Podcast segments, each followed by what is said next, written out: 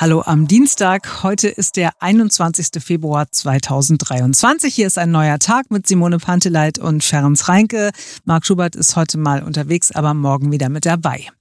Rot, Rot, Grün, Schwarz, Grün, GroKo, alles ja noch in der Schwebe hier bei uns in Berlin. Heute Nachmittag treffen sie sich wieder. Die SPD wird mit Grünen und Linken über eine Fortsetzung der bisherigen Koalition sprechen. Ja, und während die Nachwehen der Einwahl noch nicht vorbei sind, da stehen schon die nächsten Abstimmungen an. Zwei sind es ja. Zum einen hier bei uns in Berlin der Klimavolksentscheid und bundesweit die Sozialwahl. Und da sprechen wir jetzt drüber, und zwar über beides. Okay, zuerst gucken wir auf diesen Klimavolksentscheid, für den ja schon überall die Plakate in der Stadt hängen. Das Ziel ist ehrgeizig. Berlin soll klimaneutrale Stadt werden und das bis 2030. Darum geht es beim Volksentscheid in knapp fünf Wochen. Ferenc hat nochmal reingeguckt in den sehr, sehr langen Begründungstext, den die Initiatoren von Berlin Klimaneutral 2030 für den Volksentscheid am 26. März geschrieben haben. Also, es steht im Grunde da drin, ich versuche das mal ganz kurz zusammenzufassen, das, was die Politik sich bis jetzt hier in Berlin vorgenommen hat und noch vornimmt, das reicht einfach nicht aus, um die Ziele des Pariser Klimaabkommens einzuhalten. Also die 1,5 Grad Grenze, die wird so überschritten, wenn wir nicht handeln. Das sagen die Initiatoren. Und deswegen soll Berlin nicht erst 2045 klimaneutral werden, sondern eben schon 2030. Und die Initiatoren, die sagen, dazu braucht es klimafreundliche Energie, die wir hier in Berlin selber herstellen, also Wind und Sonne zum Beispiel. Es braucht mehr Geld für die Wirtschaft hier vor Ort, mehr Busse, mehr Bahnen, fahrradfreundlichere Straßen.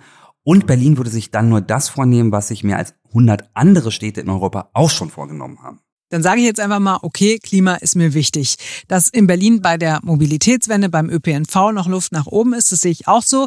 Wie viel Sinn macht das aber für so jemanden wie mich beim Volksentscheid mit Ja zu stimmen, wenn doch Experten und fast alle Parteien sagen, in den nächsten sieben Jahren ist das realistisch einfach nicht drin. Volksentscheid hin oder her, wir kriegen das so nicht umgesetzt. Naja, Fakt ist, Berlin soll ja bis 2045 auf jeden Fall klimaneutral sein. Das Ziel hat der Senat sich selbst gesteckt. Vielleicht kriegt man das ein oder zwei Jahre früher hin, aber es kommen da von vielen Seiten zwei Argumente, warum man das eben nicht ganze 15 Jahre vorziehen kann.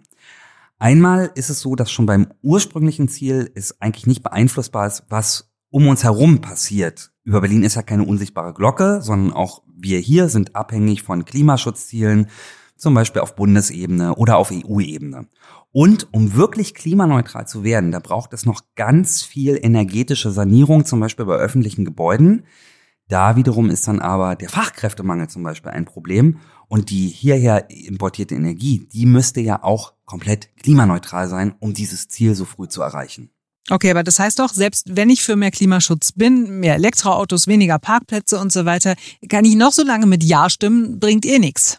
Hm, das ist die eher drastische Sicht, ja. Man könnte natürlich auch so argumentieren. Es ist ja schon so, dass beispielsweise beim Volksentscheid zu Wohnungsenteignungen 60 Prozent dafür gestimmt haben, zumindest die, die hingegangen sind.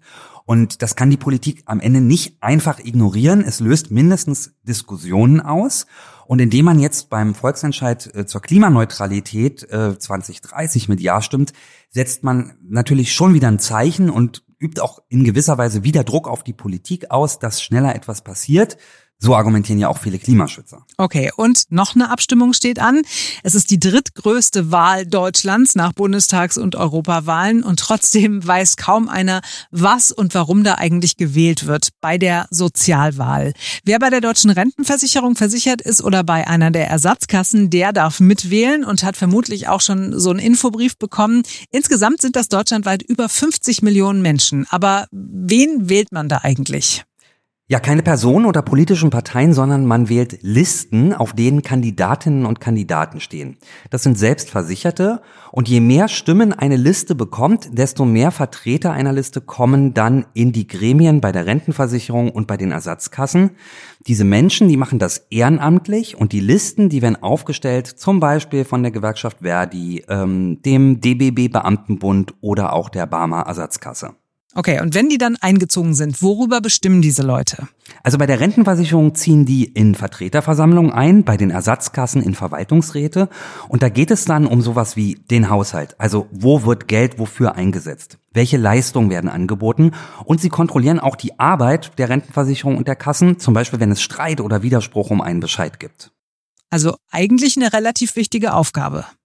Absolut. Trotzdem ist die Wahlbeteiligung bei der Sozialwahl seit Jahren sehr niedrig. Sie liegt nur bei rund 30 Prozent. Deswegen kann man bei den Ersatzkassen erstmals auch online wählen. Da gibt es die Hoffnung, dass dann mehr Menschen mitmachen.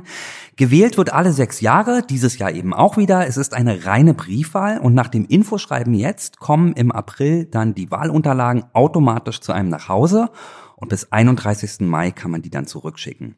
Bei der Sozialwahl gibt es eine 5%-Hürde, ähnlich wie bei anderen Wahlen. Das bedeutet, nur die Listen, die mindestens 5% der Stimmen bekommen, ziehen dann nachher auch in diese Gremien ein. Also Sozialwahl, eine ziemlich unbekannte Wahl, aber eigentlich auch ziemlich wichtig für alle, die gesetzlich versichert sind. Es lohnt also, sich damit wenigstens mal ein paar Minuten zu beschäftigen, auch wenn es erstmal dröge zu sein scheint. So, das war's für heute. Morgen sind wir wieder für euch da, denn dann ist wieder ein neuer Tag.